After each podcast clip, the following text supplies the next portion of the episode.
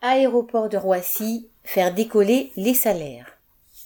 Jeudi 9 juin, plusieurs centaines de salariés de la plateforme aéroportuaire de Roissy ont fait grève et défilé pour une augmentation générale de 300 euros.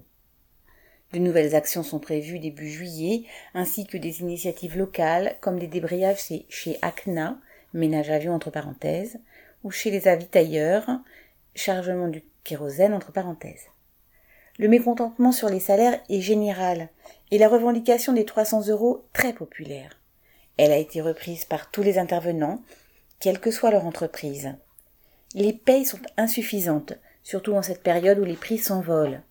Sur cette zone, où les travailleurs sont employés par de nombreuses entreprises différentes, dont une multitude de sous-traitants, se retrouver derrière la même revendication est un bon moyen pour rester unis dans la lutte.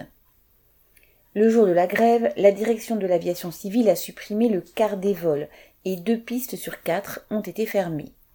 En effet, ce ne sont pas les actionnaires qui font voler les avions, mais le travail collectif des salariés, à l'accueil, au comptoir, au contrôle, au fret, au bagage ou sur les pistes.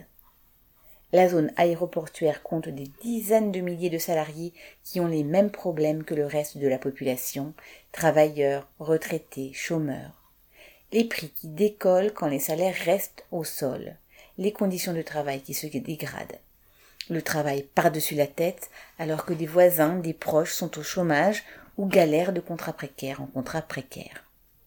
Ce que craignent justement les patrons, c'est que les salariés prennent conscience de la force qu'ils représentent.